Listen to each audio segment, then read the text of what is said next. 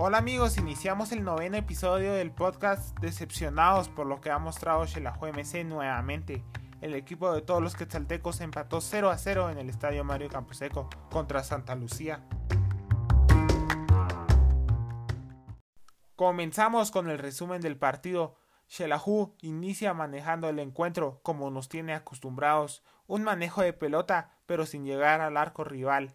La diferencia de ese fútbol mágico que mirábamos en 2018 era que las líneas estaban más juntas, el equipo más compacto y con más ganas de salir adelante juntos. Con decirles amigos, las superestrellas del equipo Dustin Corea y Pablo Mingorance estaban en la banca. Con estas acciones nos podemos dar cuenta del bajo nivel que hay en el equipo. Por el minuto 35 se pudo, se pudo encontrar un buen remate después de una triangulación, pero bien el arquero de Santa Lucía colocado correctamente. Mata fue el único que luchó en el primer tiempo, pero se necesita más que solo luchar. Pero después de esos intentos de gol al minuto 40, Santa Lucía empieza a dominar el partido y así termina el primer tiempo. Se me vino a la mente el partido versus Malacateco. Fue exactamente lo mismo no se vio aún esa garra que se necesita y la verdad no creo que se mire.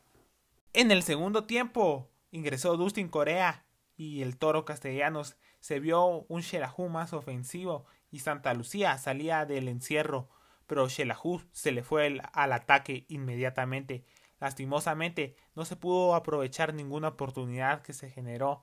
Se notaba que Chejo Guevara había estudiado muy bien a Shela porque todas las jugadas las cortaba con una falta táctica. También a nuestro delantero central le tenía una marca personal clara. El defensa Tales Moreira le ganó la partida a Silva y posteriormente a Pérez.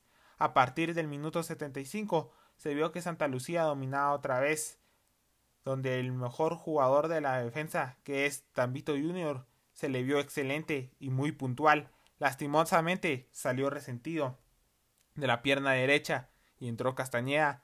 Cuando eso sucedió, se venía Santa Lucía al ataque y Rafael González, Tomás Castillo y Castañeda solo con faltas podían parar el juego de Santa Lucía. Yash sacaba el pecho en la ofensiva por Shelahu, pero se quedaba con lo mismo que Mata, no se podía definir. Como análisis final, ¿hasta cuándo vamos a aguantar estos jugadores que no se nota el deseo de trascender con Shelahu el técnico que no cambia su modelo y lastimosamente los jugadores no le están queriendo entender sus términos para cerrar.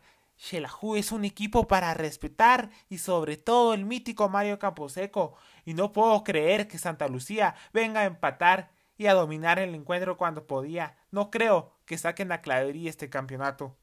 El próximo partido se jugará el sábado a las 11 a.m. en Malacatán. Malacateco viene de ganar en Antigua el pasado viernes. Se mira un volumen muy bueno por parte de los toros. Dominaban el juego y en las primeras jugadas, después de un mal rebote y una desatención de la defensa de Antigua, logran anotar el único gol del encuentro. En el segundo tiempo ya se miraba un partido más parejo y la Antigua haciendo lo propio, su juego, con centros que no llevaban dirección de gol y algunos otros que el arquero llegaba puntual. Yo creo que ganar en Malacatán no es imposible, pero con lo que hoy vimos, sinceramente yo no creo, pero si bien nos va, podemos sacar un empate. Lo que se viene versus la antigua, el partido está programado para el jueves de la semana del 26 de octubre, pero recordemos, si la antigua logra clasificar a octavos de final de la Conca Champions, se estaría reprogramando el juego. Esta situación se define el miércoles la antigua juega versus el Independiente de Panamá. Estas fechas de Conca Champions para los superchivos son especiales. Nos recuerdan la mejor actuación en este torneo, representando a Guatemala, hecha por Shelahu, eliminando a las Chivas de México. Tengamos fe, amigos superchivos, que algún día van a regresar esos tiempos de oro. Antigua jugará versus Iztapa el próximo fin de semana sin importar el resultado de Conca Champions. Obviamente a Shelahu le conviene que se juegue el miércoles porque Antigua acumula el cansancio de un juego más y del viaje hasta Panamá. Con este encuentro se termina la fase de grupos del campeonato y se inician los cruces con el grupo B. En otros resultados, Achuapa perdió de local versus Guastatoya 1 a 0. Los pechos amarillos acumulan dos partidos ganados al hilo. Los cremas golearon 3-0 a Iztapa. Podemos ver la irregularidad de la liga. Y Zacachispas empata 3-3 versus Cobán, un partido muy reñido. Sanarate perdió de local versus Municipal 1 a 0.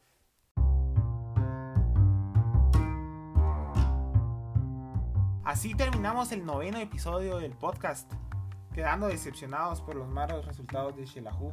Les saludó Gustavo Juárez y si Dios no lo permite, estaremos la próxima semana analizando lo sucedido versus Malacateco y lo que se viene contra Antigua. Recuerda seguirnos en todas nuestras redes sociales que aparecemos como las redes del gol.